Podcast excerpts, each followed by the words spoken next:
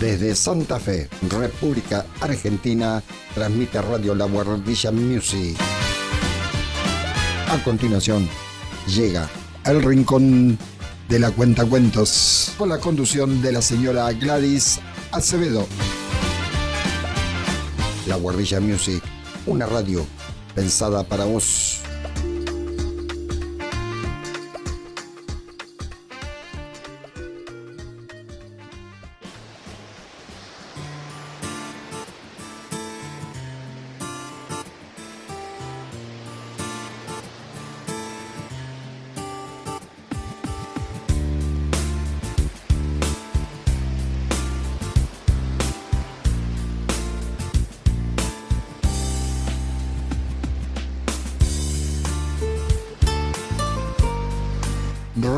La Guardilla Music se complace en presentar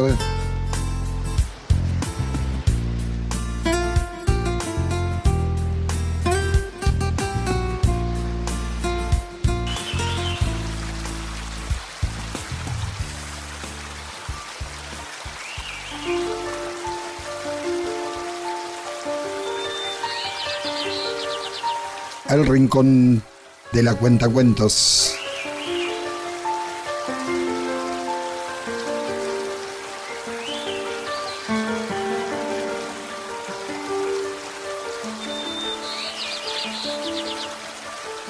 Conducción de la señora Gladys Acevedo.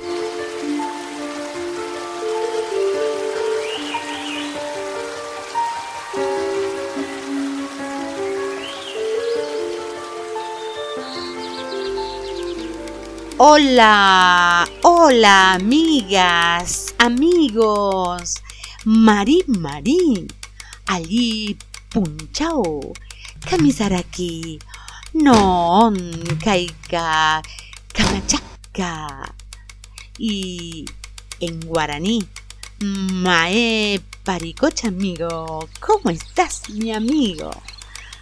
Con así en lengua Mapudungún, Quichua santiagueño, Aymara, lengua com y guaraní, los saludo en este inicio del programa número 41.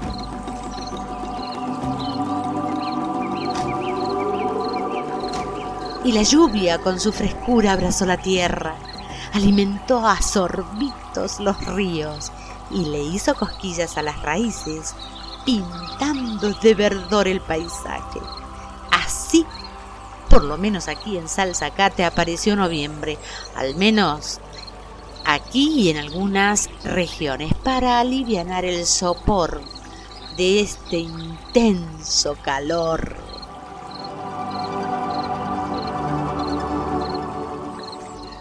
Bienvenido noviembre, bienvenidos a todos.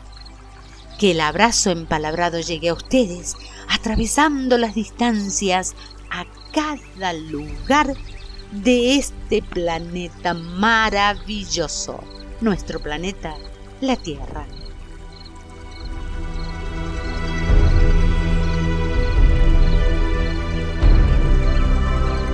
Bienvenidos a El Rincón de la Cuenta Cuentos, junto a quien les habla Gladys Acevedo, desde Salzacate, pueblito antiguo del oeste cordobés, aquí en Argentina.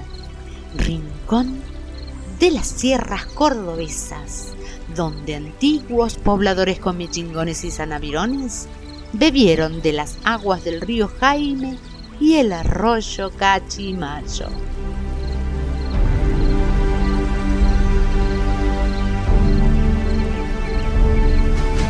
Y desde Santa Fe, el infaltable Marcelo Isabela, presentador de este espacio cultural en Radio Guardilla Music. Entre todos tejeremos el entramado del programa número 41, abriendo el décimo mes de este 2021 que nos invita a crear, participar, comprometernos, en esencia disfrutar de cada instante a través de una bella sonrisa. Nada puede hacerme más feliz que verte sonreír cada mañana mientras vas vistiendo el mundo de un color que nos encanta, un color que es la esperanza de un mañana mejor. Y aunque al sol le cueste saludar, sin duda tu sonrisa le ayudará a llegar, que no hay nada en este mundo que no se pueda arreglar.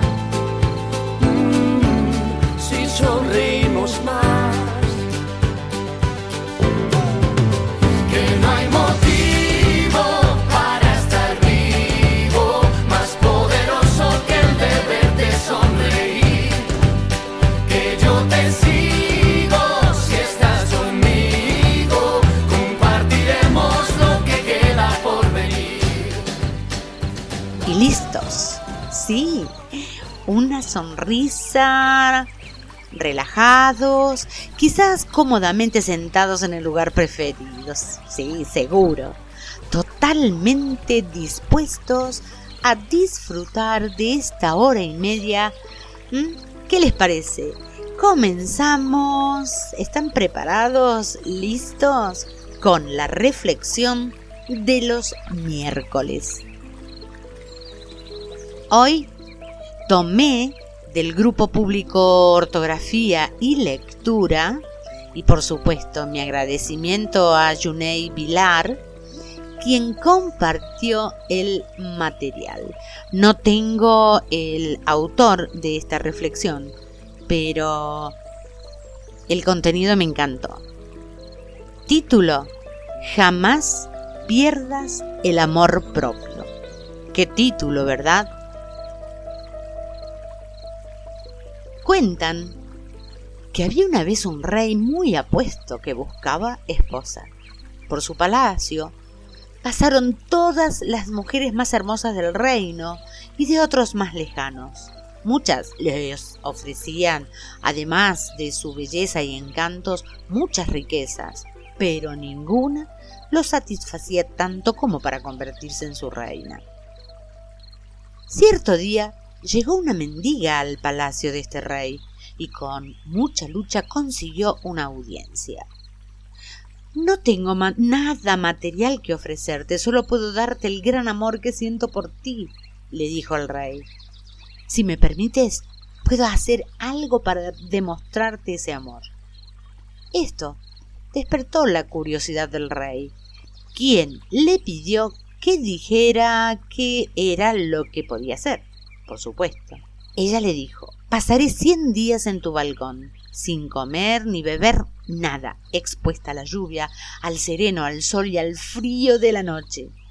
Si puedo soportar esos cien días, entonces me convertirás en tu esposa.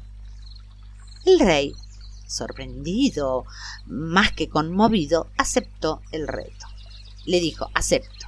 Si una mujer puede hacer esto por mí, es digna de ser mi esposa. Dicho esto, la mujer comenzó su sacrificio. Y empezaron. Empezaron a pasar los días y la mujer valientemente soportaba las peores tempestades. Muchas veces sentía que desfallecía del hambre y el frío, pero la alentaba a imaginarse finalmente al lado de su gran amor. De vez en cuando el rey asomaba la cara desde la comodidad de su habitación para verla y le hacía señas de aliento con el pulgar. Y así fue pasando el tiempo. Veinte días, cincuenta días. La gente del reino estaba feliz, pues pensaban Hoy por fin tendremos reina. Noventa días, y el rey continuaba asomando su cabeza de vez en cuando para ver los progresos de la mujer. Esta mujer es increíble, pensaba para sí mismo, y volvía a darle al viento con el pulgar. Al fin llegó el día 99 y todo el pueblo empezó a reunirse en las afueras del palacio para ver el momento en que aquella mendiga se convertiría en esposa del rey. Fueron contando las horas. A las doce de la noche de ese día tendrían reina. La pobre mujer estaba muy desmejorada. Había enflaquecido mucho y contraído enfermedades. Entonces sucedió. A las once de la noche del día cien, la valiente mujer se rindió y decidió retirarse del palacio. Dio una triste mirada al sorprendido rey y sin decir una palabra se marchó. La gente estaba conmocionada. Nadie podía entender por qué aquella valiente mujer se había rendido, faltando solo una hora para ver sus sueños convertidos en realidad. Había soportado tanto. Al llegar a su casa su padre se había enterado ya de lo sucedido y le preguntó ¿Por qué te rendiste a tan solo unos instantes de ser reina? Y ante su asombro, ella respondió Estuve 99 días y 23 horas en su balcón, soportando todo tipo de calamidades, y no fue capaz de liberarme de ese sacrificio. Me veía padecer y solo me alentaba a continuar sin mostrar siquiera un poco de piedad ante mi sufrimiento. Esperé todo este tiempo un atisbo de bondad y consideración que nunca llegaron. Entonces entendí, una persona tan egoísta, desconsiderada y ciega, que solo piensa en sí misma, no merece mi amor.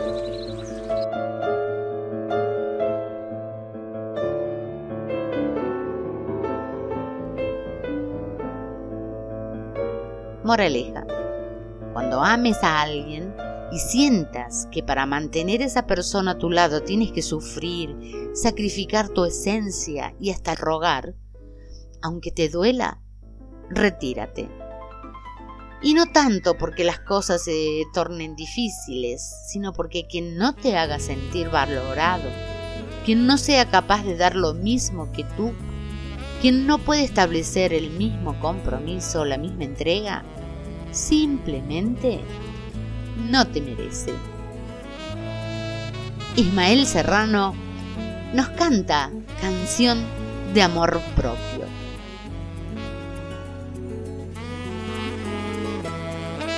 A veces me desdoblo y me digo al oído, qué bueno respirar, sentirte vivo. Qué bueno que te cruces por mi camino rodeado de un espejo circular.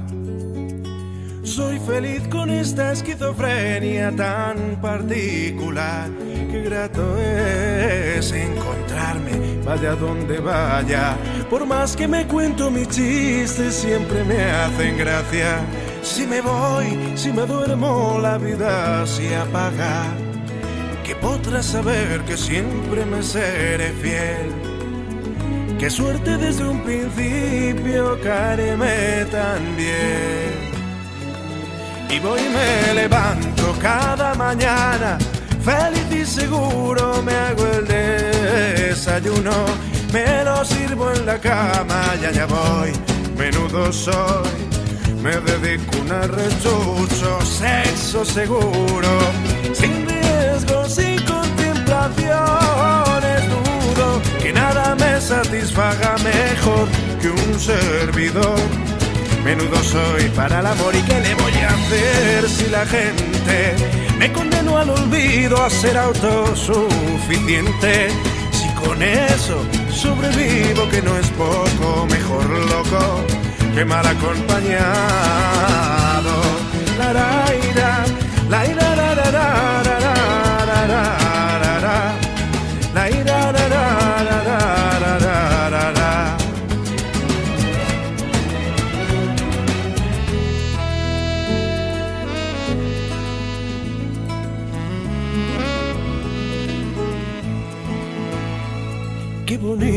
qué divertida es conmigo la convivencia, descojonarme de mi última ocurrencia, esperarme despierto, vuelvo a la que vuelva, o cocinar para mí, mi plato favorito. No encontrar en el baño más melos que los míos. Solo yo controlo, solo yo determino mis hábitos de higiene. Lloro en mi hombro cuando nadie me entiende. Si me siento solo, miro a la luna. Me juro amor eternamente rodeado de un espejo circular soy feliz con esta esquizofrenia tan particular. Y voy, y voy y me levanto cada mañana. Feliz y seguro me hago el desayuno. Me lo sirvo en la cama, ya ya voy. Menudo soy. Me dedico un arrechucho, sexo seguro.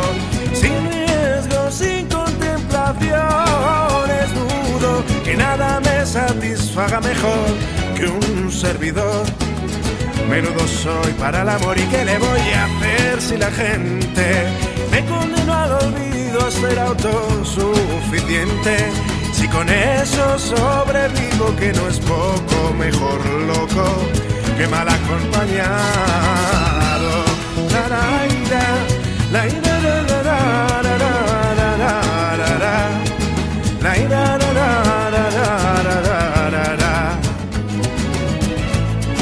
Y voy y me levanto cada mañana.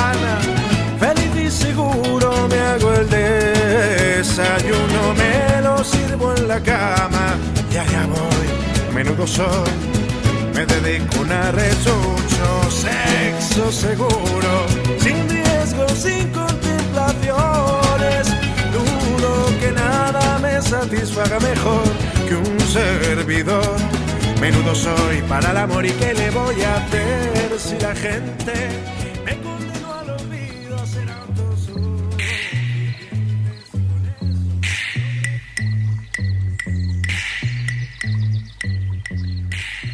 Qué manera tan positiva de comenzar este noviembre, ¿verdad? Con la sonrisa y el corazón iluminado por la esperanza, la alegría y la conciencia de saber que nuestro camino lo construimos cada instante.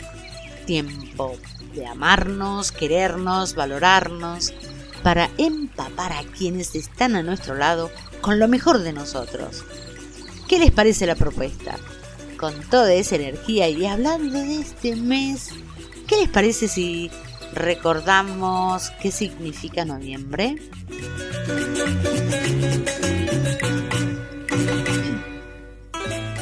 Este vocablo se refiere al undécimo o penúltimo mes del calendario.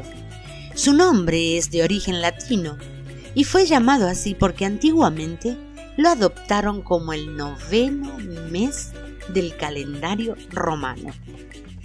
En este calendario, el año iniciaba en marzo y el noveno mes era como su nombre lo indica, noviembre todo empezó a cambiar con las modificaciones al calendario por parte del emperador Julio César.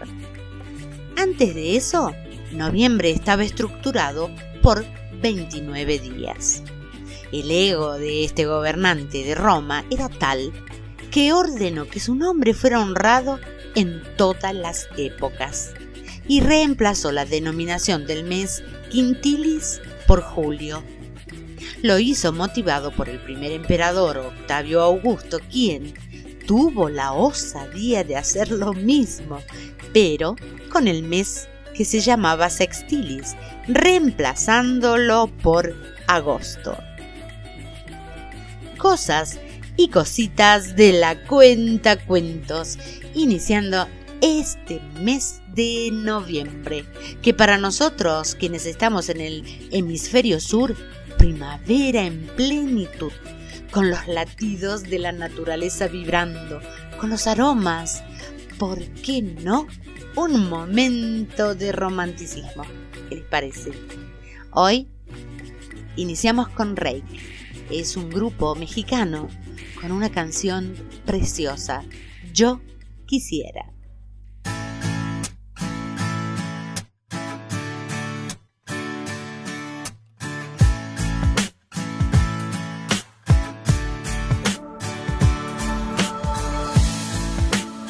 Soy tu mejor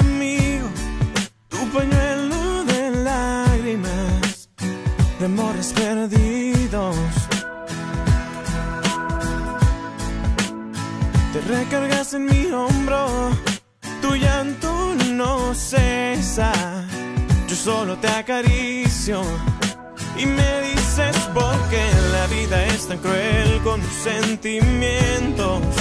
Yo solo te abrazo y te consuelo. Me pides mil consejos para protegerte de tu próximo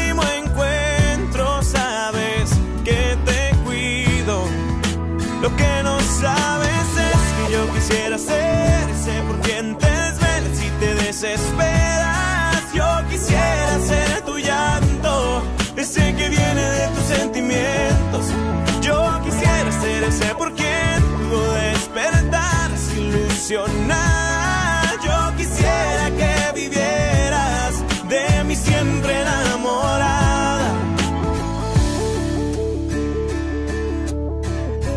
Oh, oh, no, no.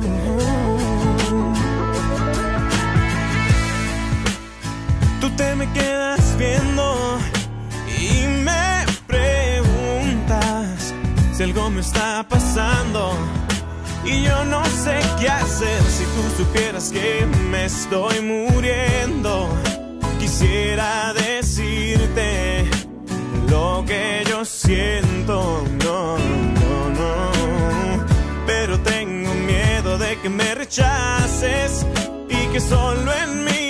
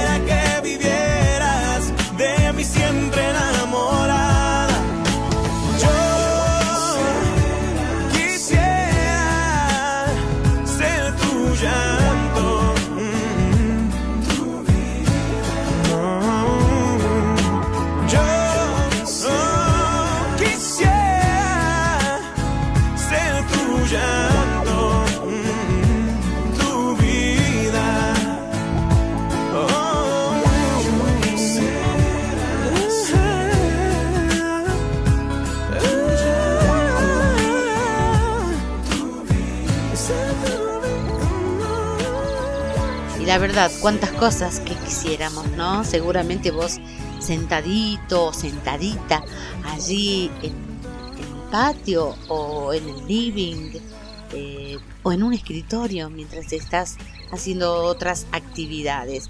¿Qué te parece si la propuesta para este mes de noviembre es eh, seguir un hilo conductor basados en el mes de la tradición. ¿Qué te parece? Porque el octubre lo dedicamos a los pueblos originarios de América, ¿te, te acuerdas? Y este mes recorreremos los puntos posibles del planeta para destacar para destacar costumbres y tradiciones que a través de la historia los pueblos fueron dejando. Una manera sutil de permanencia de hombres y mujeres que marcaron el camino para que hoy disfrutemos de este presente. Y aquí yo me pregunto, ¿qué hacemos nosotros eh, para las futuras generaciones? Tu beso se hizo calor, luego el calor movimiento, luego gota de sudor que se hizo vapor, luego viento que en un rincón de La Rioja movió el aspa de un molino mientras se pisaba el vino que bebió tu boca roja. Tu boca roja en la mía, la copa que gira en mi mano. Y mientras el vino caía, supe que de algún lejano rincón otra galaxia, el amor que me darías, transformado volvería un día a darte las gracias. Cada uno da lo que recibe,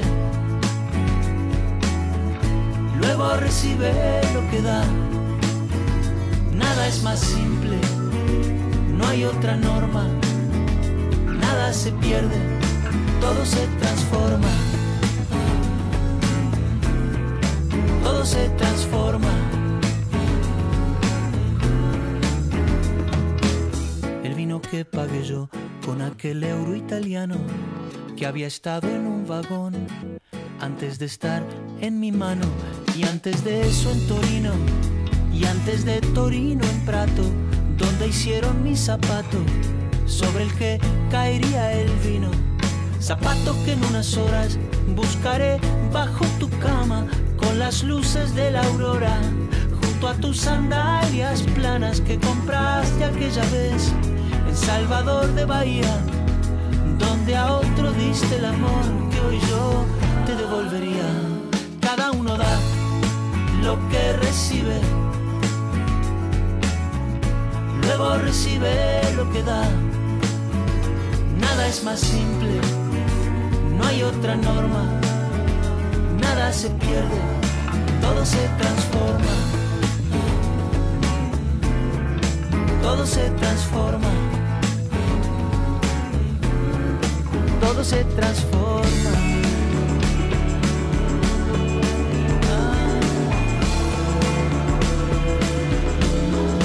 Todo se transforma. Supe que de algún lejano rincón de otra galaxia el amor que me darías transformado volvería un día a darte las gracias porque cada uno da lo que recibe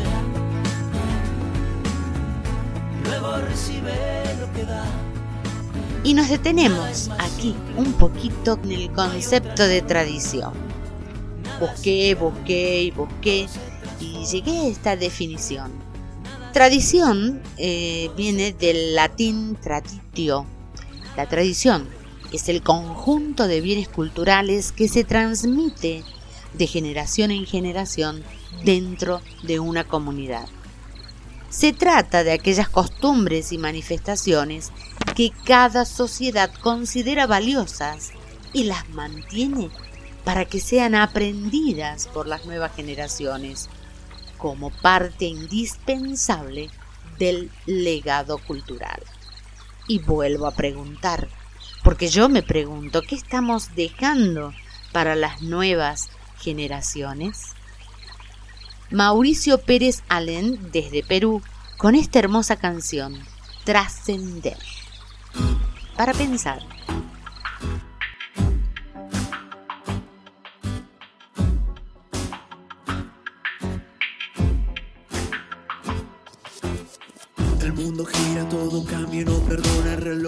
Menos puentes que murallas que quiero construir yo. Misma pregunta sin respuesta debo ser o tener. Misma respuesta sin pregunta debo ser o no ser. ¿Qué quiero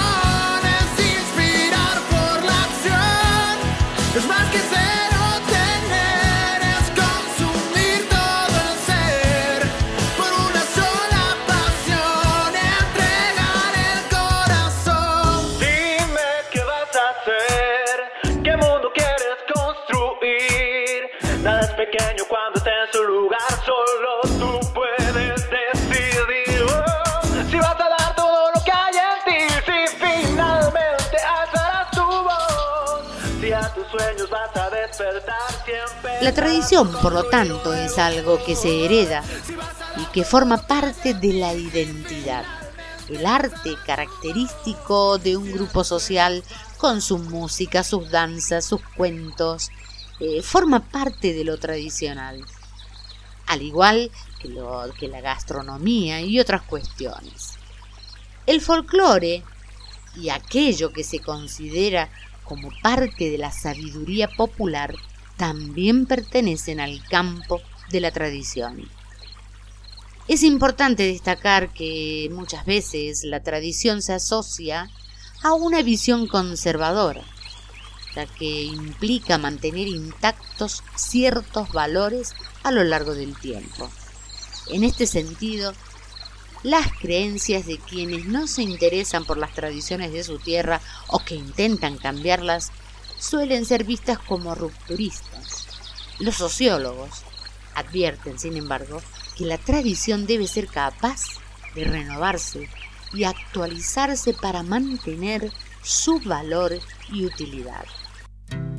Esto quiere decir que una tradición puede adquirir nuevas expresiones sin perder su esencia. A ella viragoku Hai putu peta. A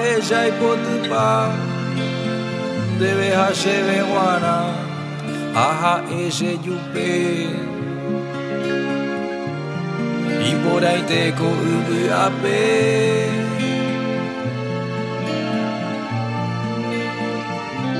A ella y vagajobu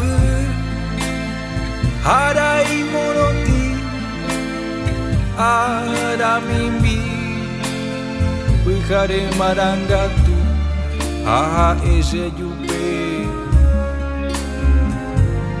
Y por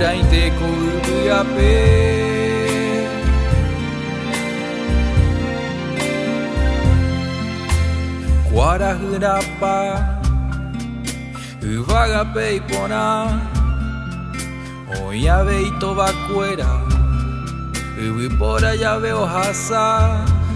Angiru cuera oye y pupuju, oye por andu me, he y se va y guay.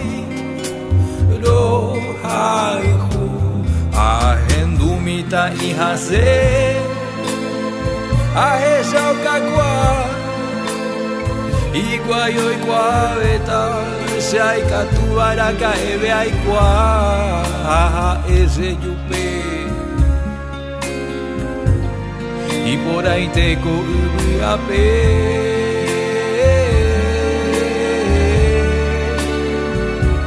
ha ese yupe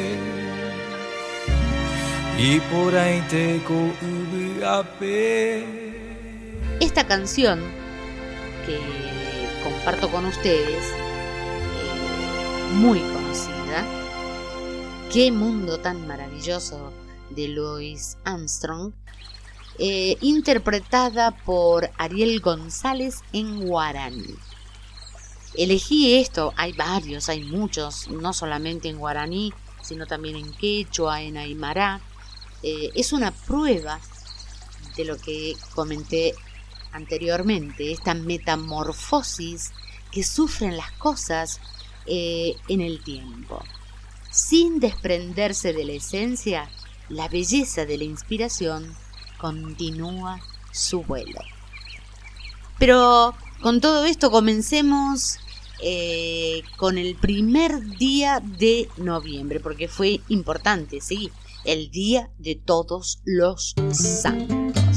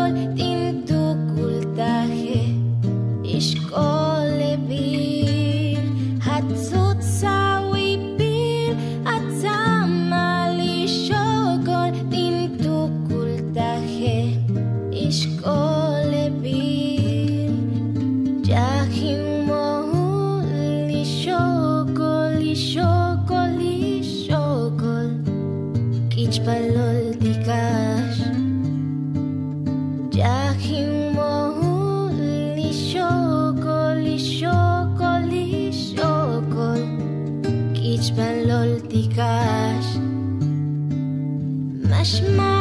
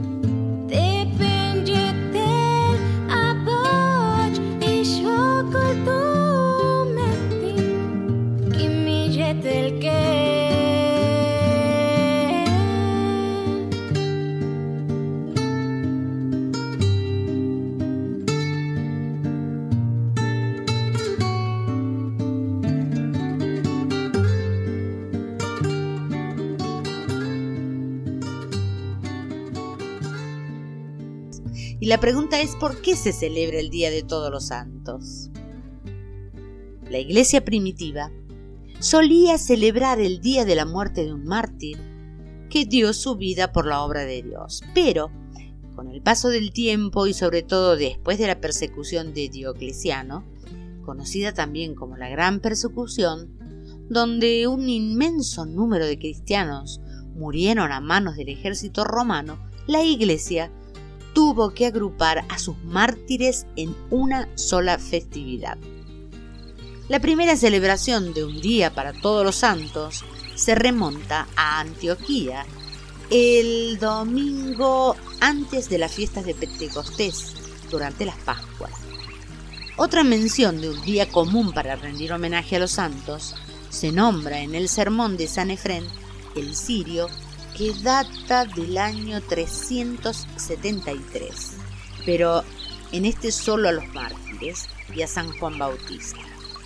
Recién, en el año 731, el Papa Gregorio III consagraría la Basílica de San Pedro a todos los santos y allí estableció la festividad del primero de noviembre. Y hablando de tradiciones eh, y de honrar la esencia, la identidad, compartimos esta hermosa canción llena de movimiento, de frescura. Yo soy puertorriqueño. Eh, interpretada por Manolo Ramos. Cuando me preguntan que dónde fue que nací, me hace un nudo en la garganta y les digo así. Nací donde el cielo mostró su primera estrella, su jugo de tamarindo mezcló con parcha china y quenepa.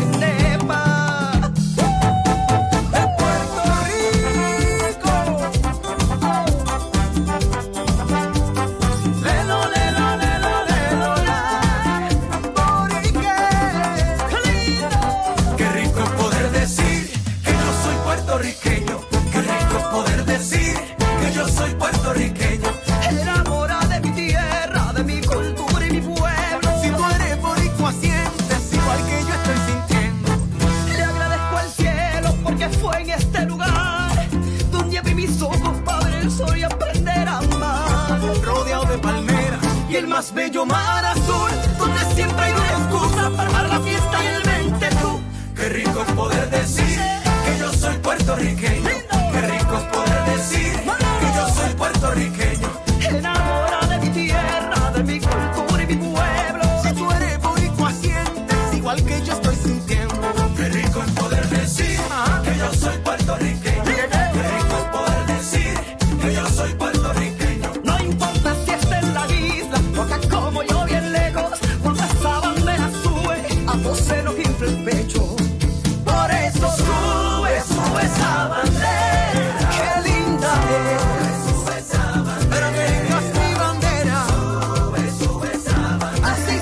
Pregunta ahora es eh, ¿cómo?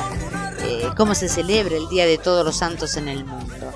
Bueno, así rápidamente eh, esta tradición se ha ido transformando con el paso del tiempo.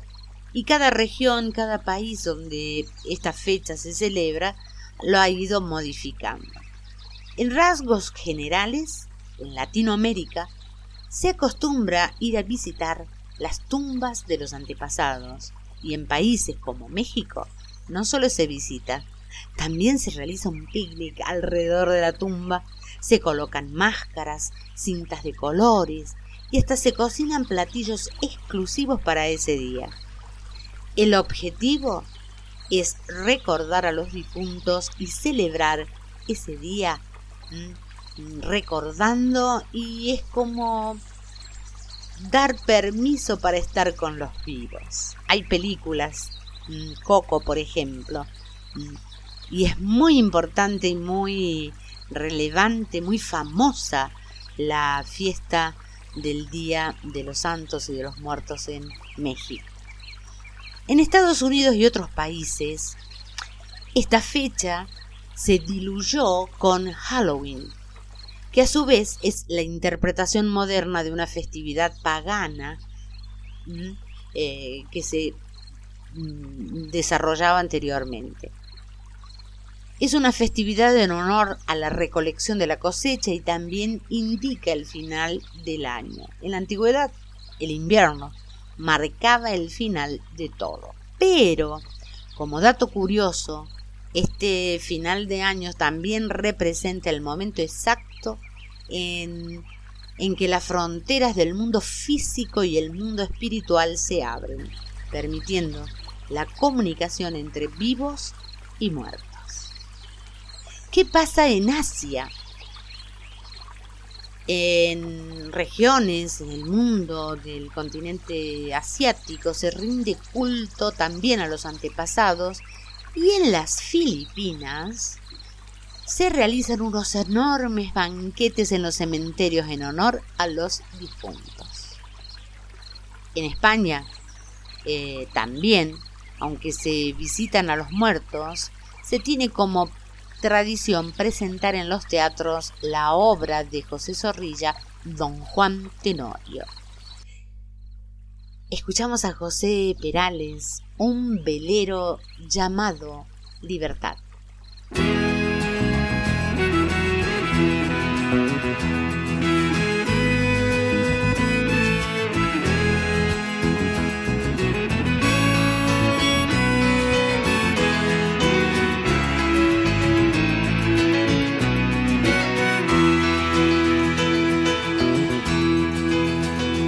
Ayer se fue, tomó sus cosas y se puso a navegar. Una camisa, un pantalón vaquero y una canción. ¿Dónde irá? ¿Dónde irá? Se despidió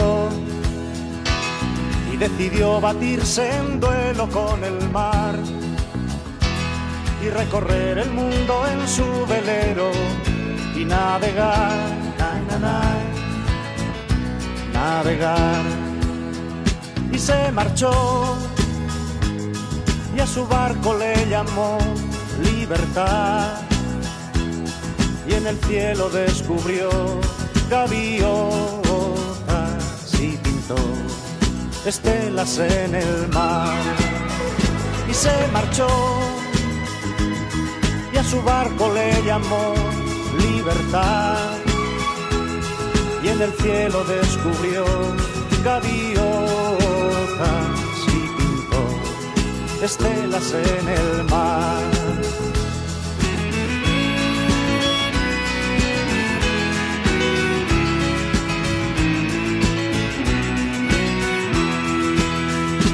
Corazón una forma diferente de vivir, pero las olas le gritaron vete con los demás, na, los demás. Y se durmió y la noche le gritó, ¿dónde vas? Y en sus sueños dibujó gaviotas y pensó, hoy debo regresar. Y regresó y una voz le preguntó, ¿cómo estás?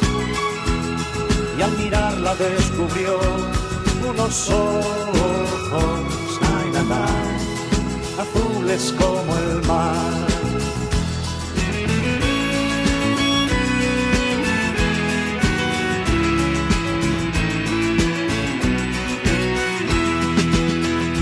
Regresó.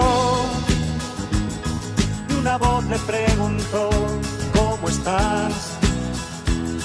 Y al mirarla descubrió unos ojos, nay, azules como el mar.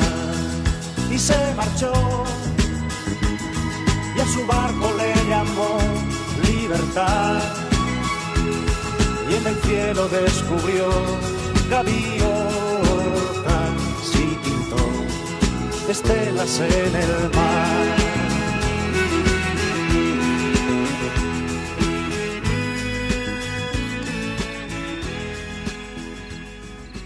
Y de estas festividades del Día de los Santos llegamos al 2 de noviembre. Se dedica a la celebración del Día de los Difuntos de la religión católica y cristiana. Este efeméride fue instituida en el año 998 por el monje benedictino San Odilon de Francia, siendo adoptada por Roma recién en el siglo XVI y posteriormente difundida en todo el mundo por algunas iglesias cristianas. Iglesia la Cristiana Ortodoxa Occidentales, Unión de Utrecht, la Comunidad de Provo, Comunidad Anglicana e Iglesia Católica, en memoria de los fallecidos.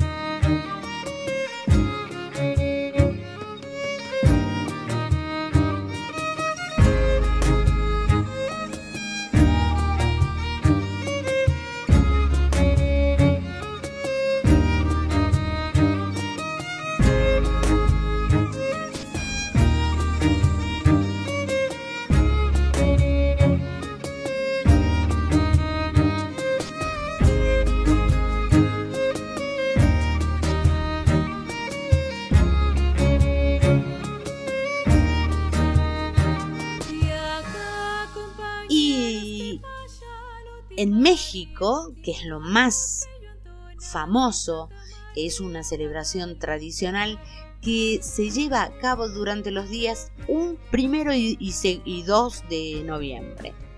Tiene algunas variaciones en las costumbres, de acuerdo al estado. Esta mm, festividad ha sido declarada por la UNESCO como Patrimonio Cultural Inmaterial de la Humanidad de México, cuya celebración se extiende a otros países latinoamericanos como Ecuador, Perú, Bolivia y Guatemala. También como a, a otros países de América Central y de América del Sur.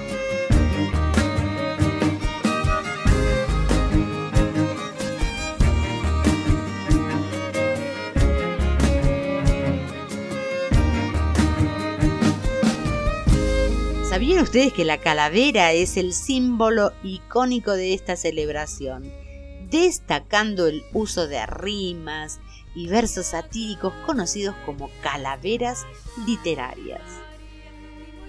Asimismo, las personas se disfrazan y decoran sus rostros con figuras de calaveras muy coloridas y llamativas para emular la figura de la Catrina o la calavera garbancera. Es un personaje icónico de la cultura popular mexicana, creado en el año 1912 por José Guadalupe Posada, que representa a una mujer muy alta y delgada con aspecto cadavérico, sonriente, elegante con sombrero de ala con flores y una expresión burlona, creado como una mofa hacia las clases más privilegiadas de México.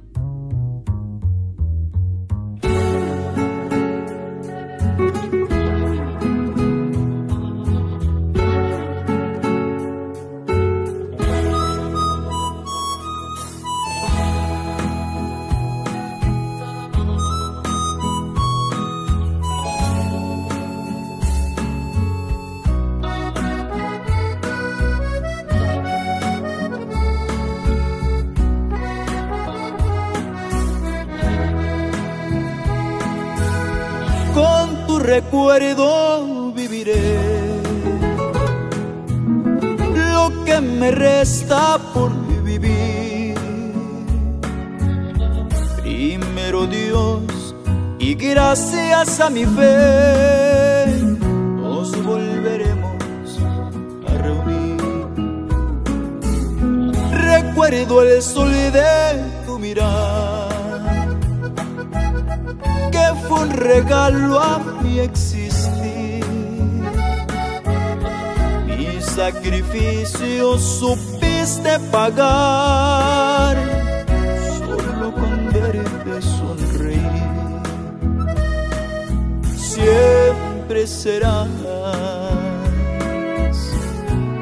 amor eterno, sí, eterno amor solo te pienso y me das el bálsamo de mi dolor. Eras el trigo de mi paz, de ti con hambre me quedé. Blancas palomas al cielo se van un día con ellas llegaré.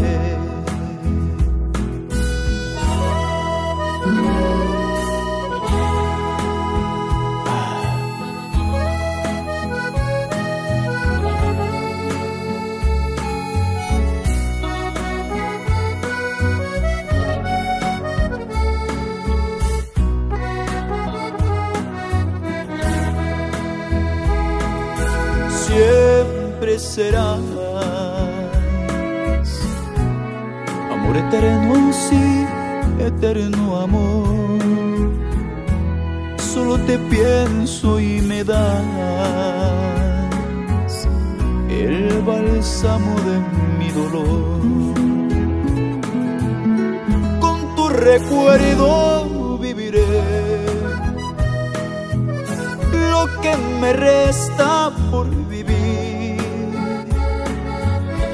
Primero Dios gracias a mi fe. Estas son cosas y cositas de la cuenta cuentos, eh, tomando tradiciones y costumbres de distintos lugares del mundo.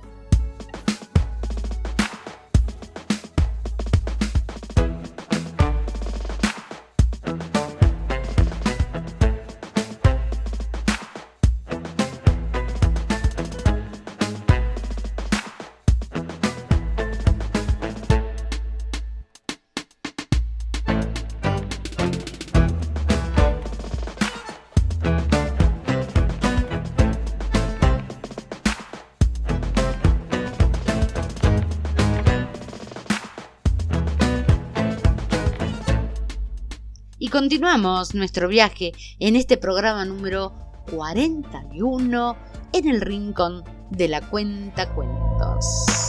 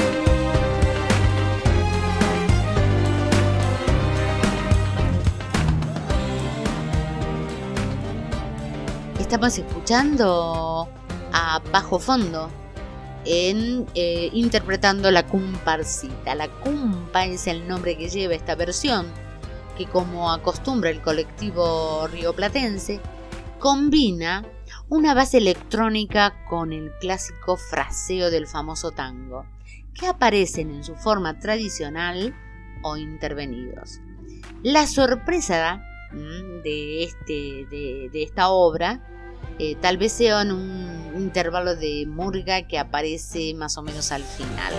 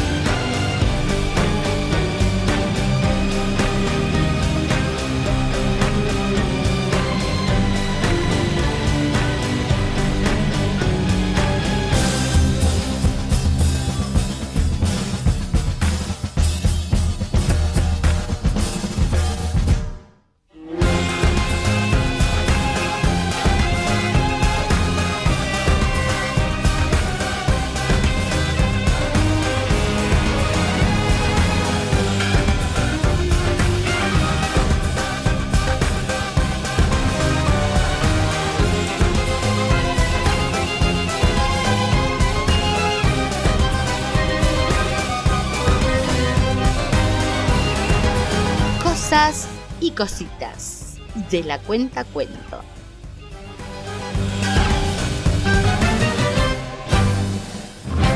¿Sabían ustedes que los panaderos anarquistas dieron nombre a los dulces argentinos?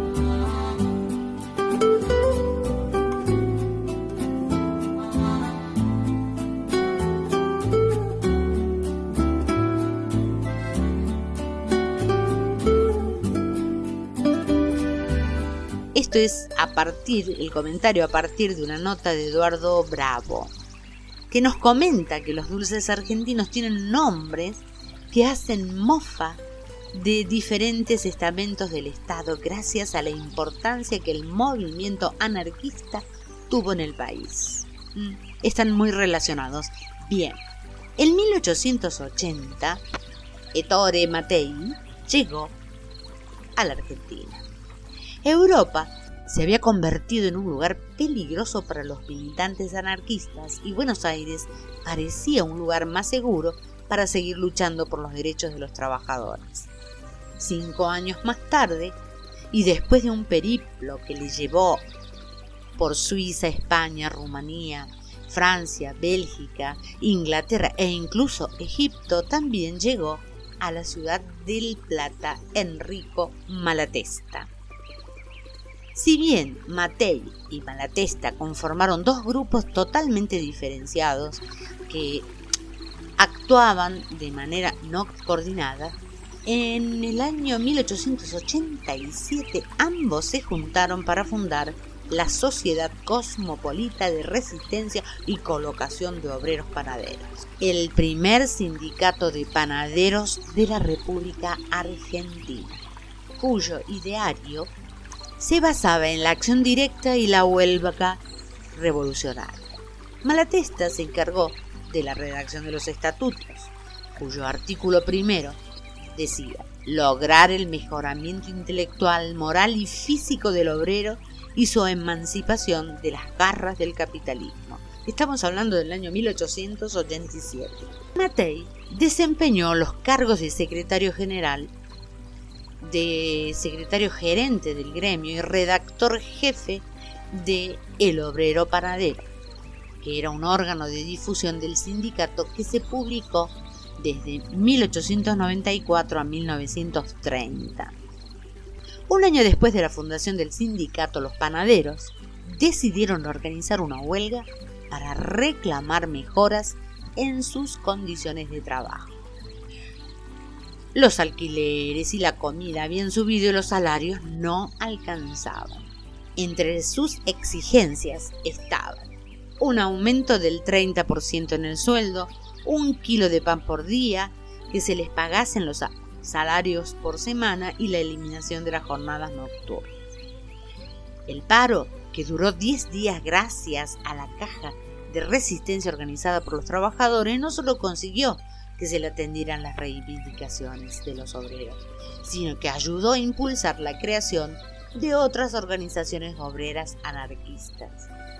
Además, para dejar constancia de sus triunfos y de, sus, de su ideario, los panaderos decidieron, aquí viene la cuestión, hornear dulces cuyas formas y nombres hacían mofa o burla de diferentes estamentos sociales como la policía, la iglesia o el ejército.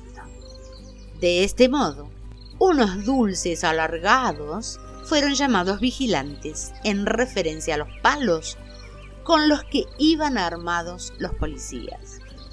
Otros rellenos de crema o dulce de leche se llamaron bombas o cañoncitos, como burla al ejército. Entre aquellos que hacían mofa del estamento eclesiástico estaban los sacramentos y los suspiros de monja, también llamados bolas de fraile. La broma caló entre la población, incluidas las clases oligarcas y en la actualidad esas denominaciones se siguen utilizando, aunque posiblemente muchos de los compradores desconozcan el origen revolucionario de esos nombres. ¿Qué les pareció? Qué interesante, así que cuando vayan a la panadería y pidan medialunas o sacramentos, ya conocen los nombres de estas facturas que le llamamos ahora. Sí, qué lindo, ¿no? Es parte de la tradición. Escuchamos a Joan Manuel Serrat Cambalache.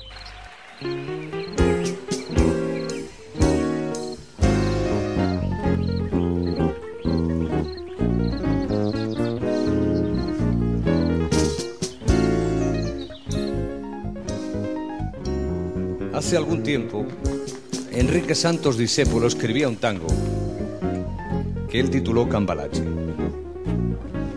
Y dentro de la información que uno tiene siempre limitada y siempre muy particular, Cambalache me parece una de las canciones que mejor describe este siglo XX. Difícil, complicado y marrullero, que queramos o no queramos nos toca transitar a todos juntos. Seguramente por eso es que a mí me gusta mucho cantarla. de Enrique Santos Discépolo, tango que lleva por título Cambalache.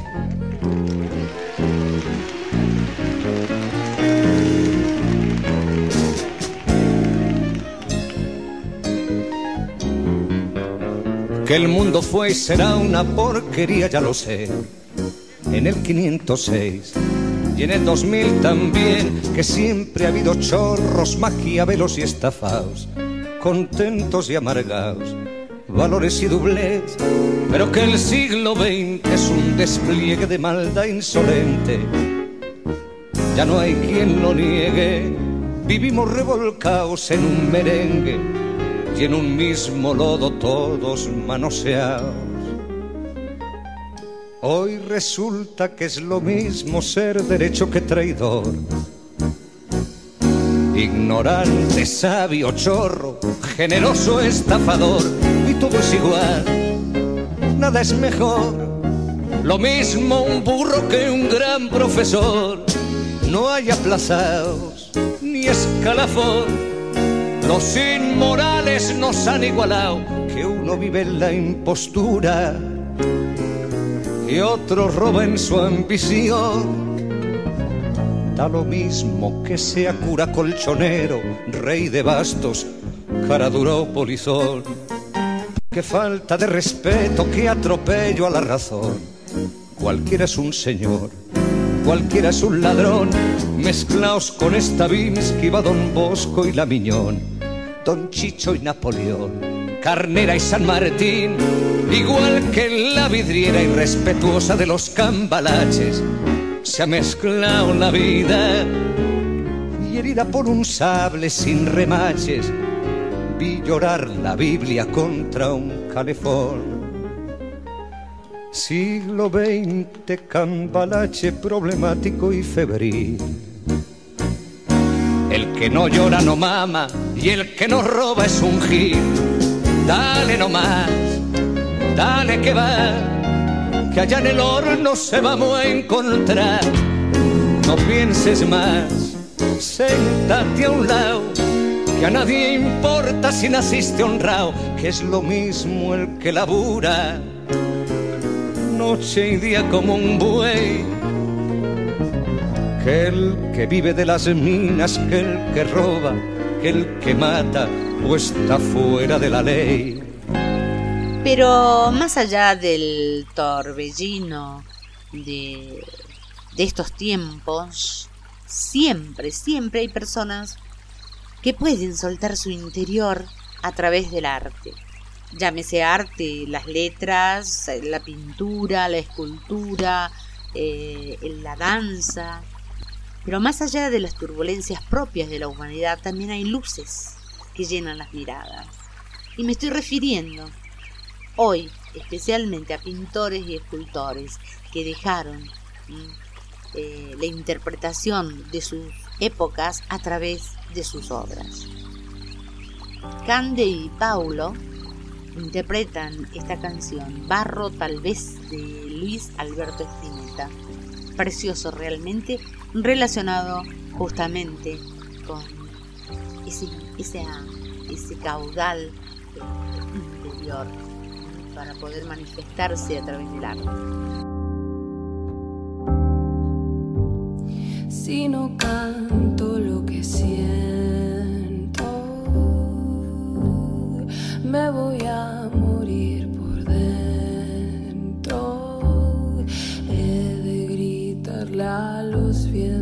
hasta reventar, aunque solo quede tiempo en mi lugar. Si quiero, me toco el alma, pues mi carne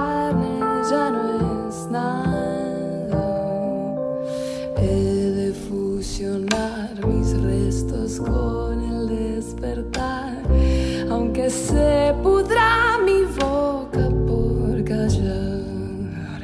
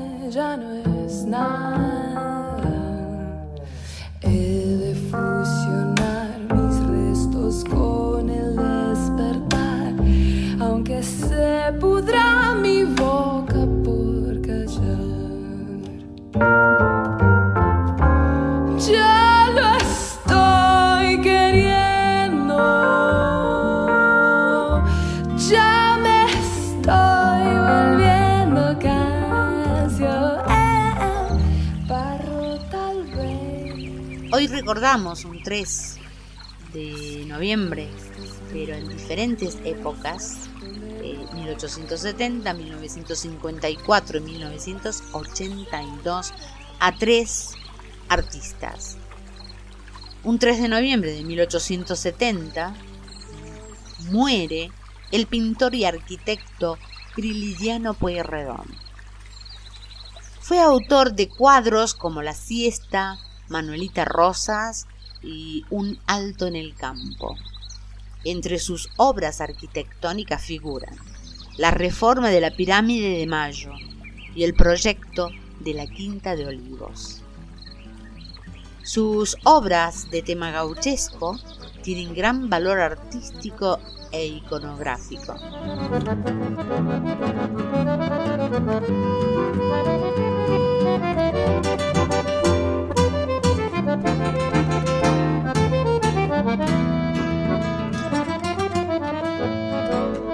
En 1954 muere en Niza Henri Matisse, pintor francés máximo representante del fauvismo.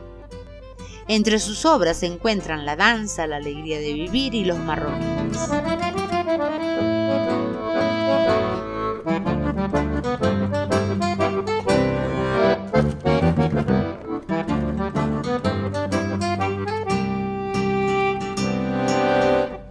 Unos años más tarde, en 1982, muere en Buenos Aires el arquitecto y pintor Alejandro Bustillo. Entre sus cuadros se encuentra un autorretrato por el que obtuvo el premio del Salón de Pinturas del Museo Nacional de Bellas Artes. Como arquitecto, se destacan obras como el edificio del Banco de la Nación, el Hotel Continental, el, el Banco Torquís, la Casa de Victoria Ocampo y el Museo Nacional de Bellas Artes. Eso es en Buenos Aires. En San Carlos de Bariloche, el Hotel Yao Yao y la urbanización Playa Bristol en Mar del Plata.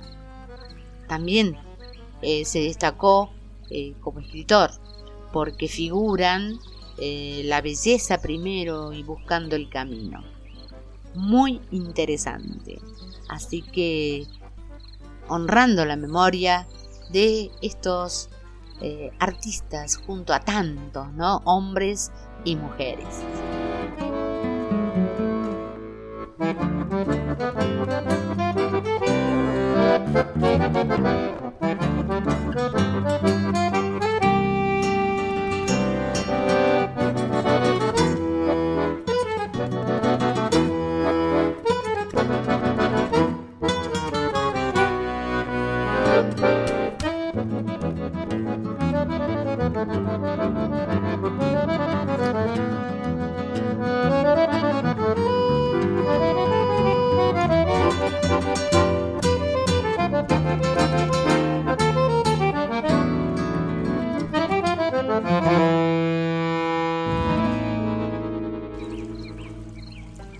Siguiendo el concepto de tradición, que es lo que tocamos en este mes de noviembre, ¿qué les parece? Vamos a recordar y a unirnos a la conmemoración del pueblo romaní.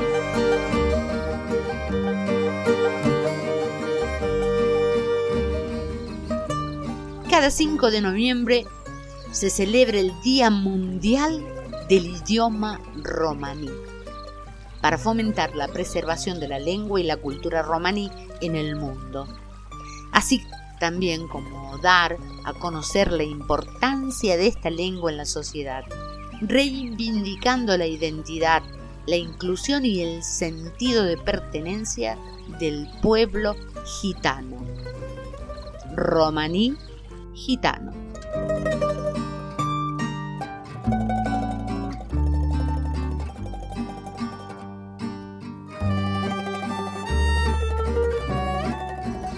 ¿Cómo se originó este día? Fue proclamada por la Conferencia General de la UNESCO en el año 2015, justamente con la finalidad de promover una sociedad más inclusiva e intercultural, como también contribuir al desarrollo y la investigación de la lengua romaní en los Estados miembros. Como antecedente esencial se destaca la conferencia celebrada en la ciudad de Zagreb el 5 de noviembre del 2009, que contó con la participación de lingüistas, maestros y representantes de entidades gitanas para analizar la lengua romaní y promover su reconocimiento oficial en los estados europeos.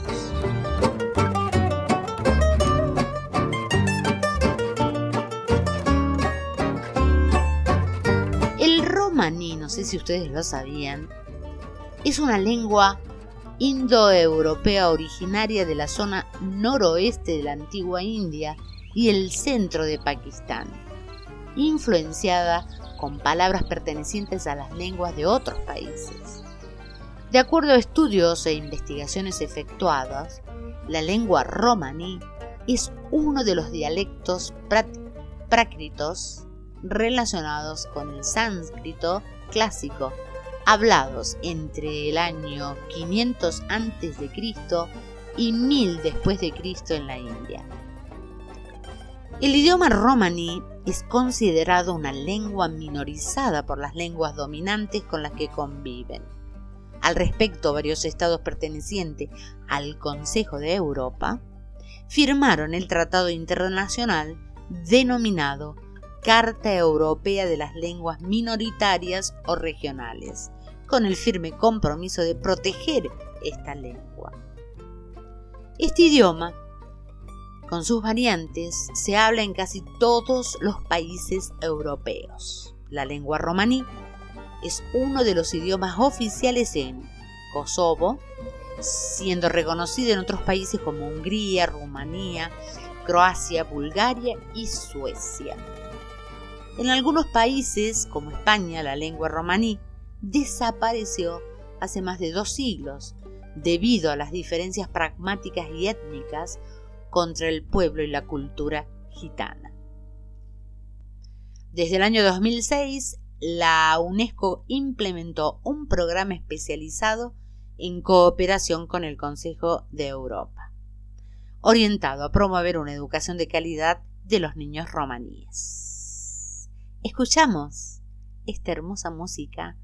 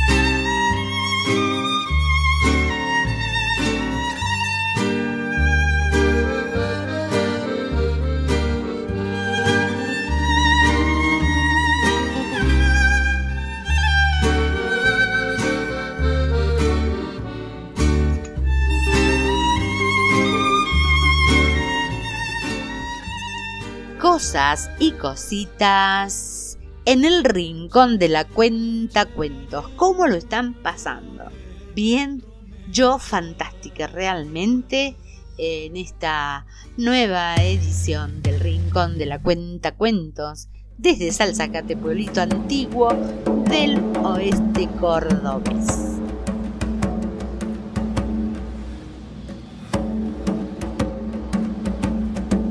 Cuánta información, cuántas cosas hermosas. Yo, sinceramente, eh, cada semana eh, me enriquezco porque busco y voy conociendo cosas que desconocía, obviamente. Y gracias por estar apoyándome permanentemente a continuar con este proyecto. Así que, ¿continuamos? Quiero invitarlos porque no terminé con todos los pueblos originarios de América. No, no, no. Siempre quiero darles un, un, un espacio y hoy, como les había prometido, me toca hablar sobre los huarpes. Ya fuimos por el norte, eh, nos fuimos al sur y ahora vamos a ir hacia el oeste con los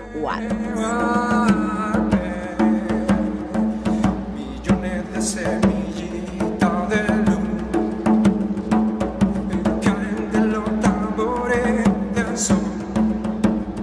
Eh, todos sabemos que fueron los pueblos que habitaron estas tierras en la etapa precolombina.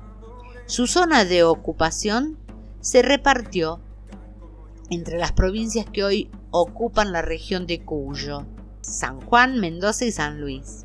Su ubicación eh, en, ese, en, esa, en esa región eh, data eh, desde el siglo III aproximadamente. Y se cree que a mediados del siglo XVI eran como unos 100.000 100.000 huarpes y se dividieron en tres etnias. Los huarpes Milcayac en Mendoza, los huarpes Alguentiac en San Juan y los huarpes puntanos en San Luis.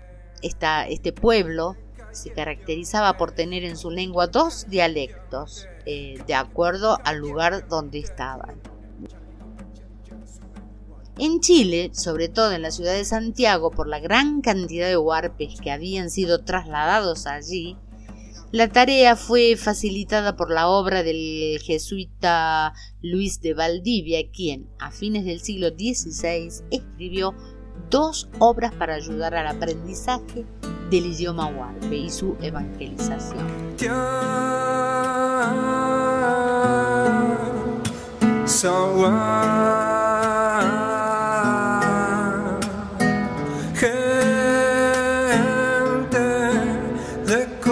song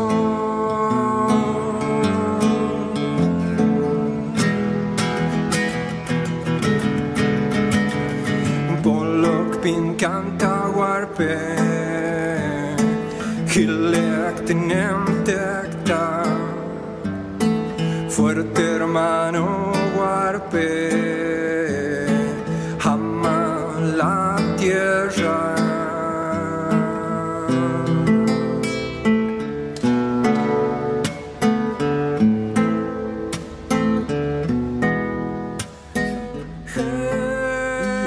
Palabras, ¿qué les parece? Eh, en esta época, bueno, ahora que se reactivó el turismo, seguramente cuando visiten eh, algunos lugares de Mendoza, San Juan y San Luis, eh, van a recordar. Por ejemplo, algunos nombres de caciques huarpes. eh, eh, tenemos, por ejemplo, Angaco, Aocanamón, Azaguate, Cacheuta, Cautacalá, Chapanay, eh, Coinincha, Corocorto, Cuco, que luego se transformó en Hugo, el Valle de Uco. Eh, hay muchísimos que son estos nombres de caciques. Talquenque, eh, Tucuma, mm, Guaymaré, que luego se transformó en Guaymallén. Eh, el significado de la palabra huarpe mm, sería como el del hombre del arenal o también hombre del desierto.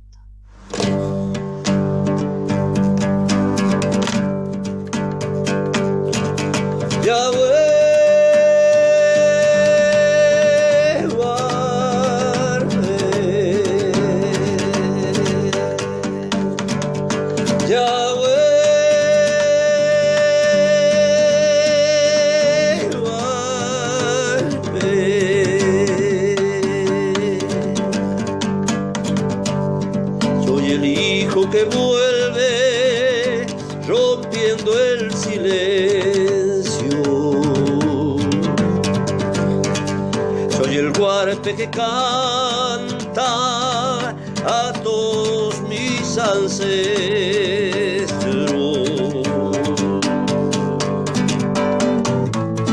Soy la piedra tallada por la lluvia y el viento que resiste orgullosa en medio del desierto.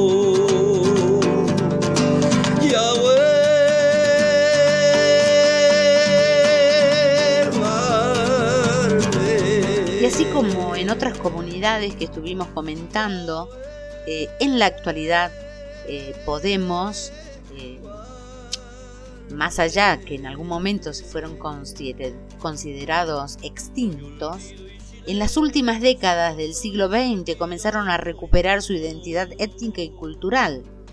Y en las zonas de las desecadas lagunas de Guanacache, varias comunidades huarpes comenzaron a emerger y a organizarse. ¿Lo sabían ustedes? Muy interesante. Allí, donde en la segunda mitad del siglo XIX tuvo su centro la actividad de Santos Guayama, considerado un bandido a quien se le atribuye el linaje huarpe. Guayama, Santos Guayama, eh, también conoció a- al santo al Gabriel Brochero, ¿no? al curita Brochero.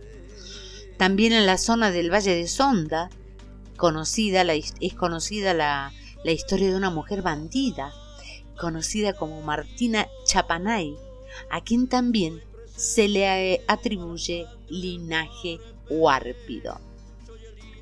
Si vamos al último censo del año 2010, eh, dio como resultado que se reconocieron y se asumieron como descendientes de huarpes 20.000 personas, distribuidas en Mendoza, San Juan, en San Luis y también en la ciudad de Buenos Aires.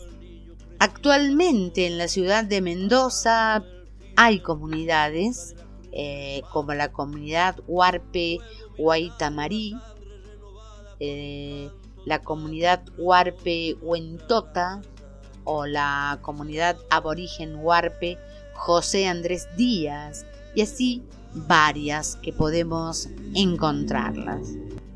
En las provincias de Mendoza, eh, San Juan y San Luis tenemos eh, comunidades que están trabajando eh, mucho por rescatar la cultura de, y la identidad de su pueblo. Así que un abrazo empalabrado para nuestros hermanos Warpis.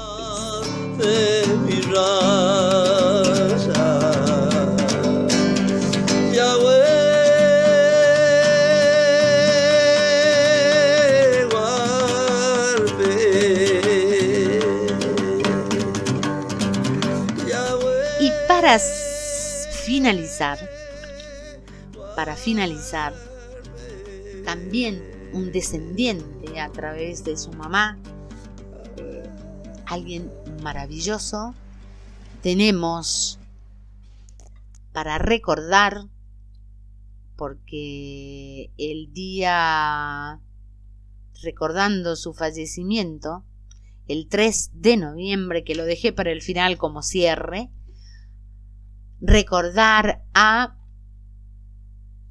Armando Tejada Gómez. Invitándolos a escuchar este poema, muchacha. Recuérdame esta noche y nómbrame en tu idioma. Amor mío, muchacha, territorio de pájaros. Nómbrame en las ciudades donde trepas los trenes con la amapola herida de tu vestido diario. No conozco tu nombre, pequeñito y apenas, tu mínimo poema de una sola palabra, pero voy pronunciándote cuando digo esperemos o cuando me transitas hacia adentro del alma, porque sé que tus rostros tienen un mismo rostro y tu sonrisa un aire de pétalo del aire. Conozco, sé tu modo de salvarnos la vida vencedora, inmutable, con un niño en la sangre. Yo te he visto, muchacha plural, en las ciudades, gastándote la magia con la prisa del alba. Las oficinas públicas, públicamente áridas, la tienda estrepitosa, la planilla mansalva, esas fábricas rojas de devorar, el sueldo, lamentables rutinas de alquilarte hasta el sábado, y tú, tu nuca tibia, trizada luz, flor pálida, resistes esta estrecha disposición de enanos, apoyada en tus sueños como en una ventana el moscardón horario zumbándote el absurdo para matarte adentro la condición de pájaro. Las ciudades son turbios demagogos, son esas celestinas anónimas de la moda, sensuales como una gelatina de sexo pegajoso, espesas son, agotas, turbiamente sensuales. Las ciudades son fríos hoteles transitorios. Debe ser espantoso morir en las ciudades, porque no han hecho nada por amor, tantas cosas porque no figurabas en los planos, muchacha. Y ya has nacido risa, has nacido tumulto, has nacido de pronto con un golpe de alas. Y ahora que has venido, que ya estás, que has llegado, hay que cambiarlo todo. Decir amor y amarnos. Clausurar las planillas, postergar las ganancias. Ahora que has llegado con tu fragante risa, ¿qué han de hacer los señores de destino contable? En horas de oficina bajará mi poema a decirte en la oreja territorio de pájaros. Pero sigue guardando flores en la cartera, la última carta dulce, un poema de Pablo. Sigue guardando signos de combatir el moho, subversivos panfletos de construir la esperanza. Muchacha, estrella nuestra, amor en todas partes. Los poetas cantamos para tu pie desnudo, para tu sangre diaria, porque somos la vida y esa sonrisa tuya nada más que la vida, la vida y tú, muchacha. Con este poema honramos la memoria de Armando Tejada Gómez, poeta, letrista, escritor y locutor argentino, relacionado con la música folclórica y autor de la letra de la canción Con Todos, considerado el himno de América Latina. Armando Tejada Gómez nació en 1929 en Guaymallén, Mendoza, en una familia humilde. Era nieto de campesinos. Su padre fue trabajador rural, tropero, bracero y cosechador.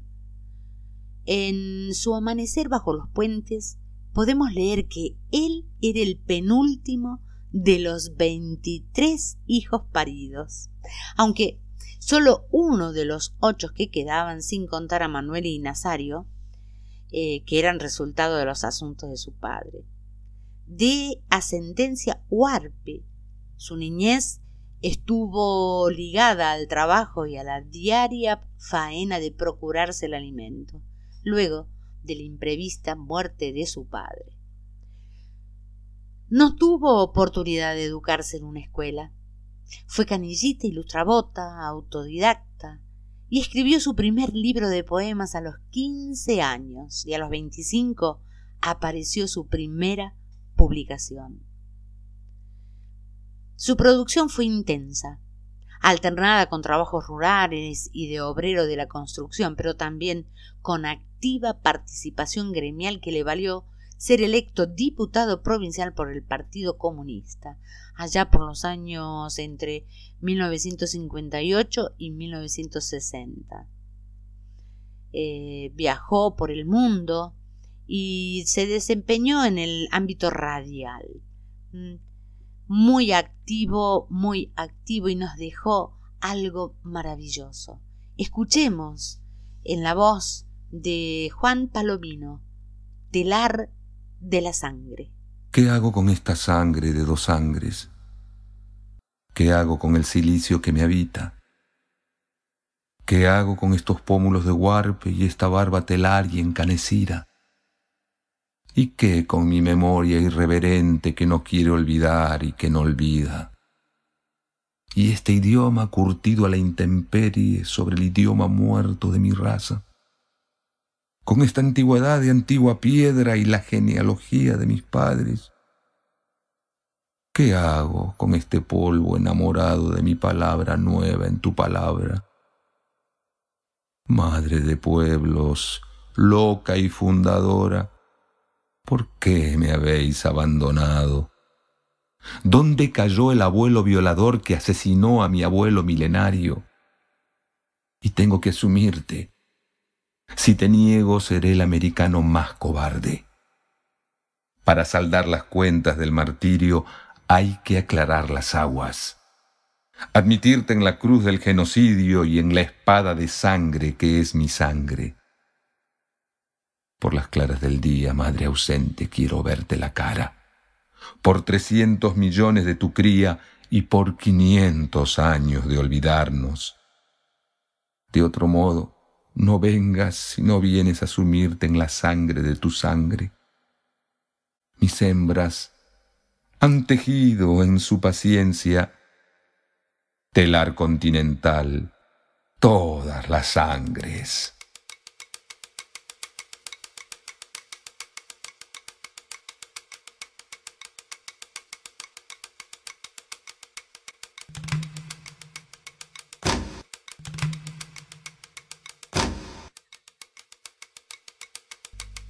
Y llegamos al final y merecido, merecido homenaje a Armando Tejada Gómez. Y así nos vamos a despedir con canción con todos. Elegí esta versión eh, por cantada, interpretada por jóvenes latinoamericanos unidos, realizados una maravilla realmente.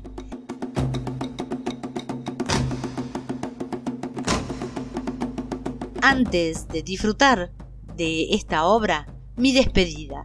Mi despedida en Mapudungún, Quichua Santiagueño, Aymara y Com.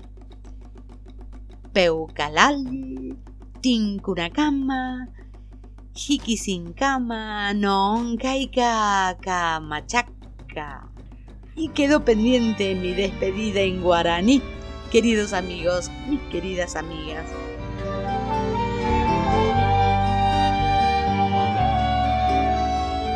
Gracias, gracias por cada miércoles, por cada comentario.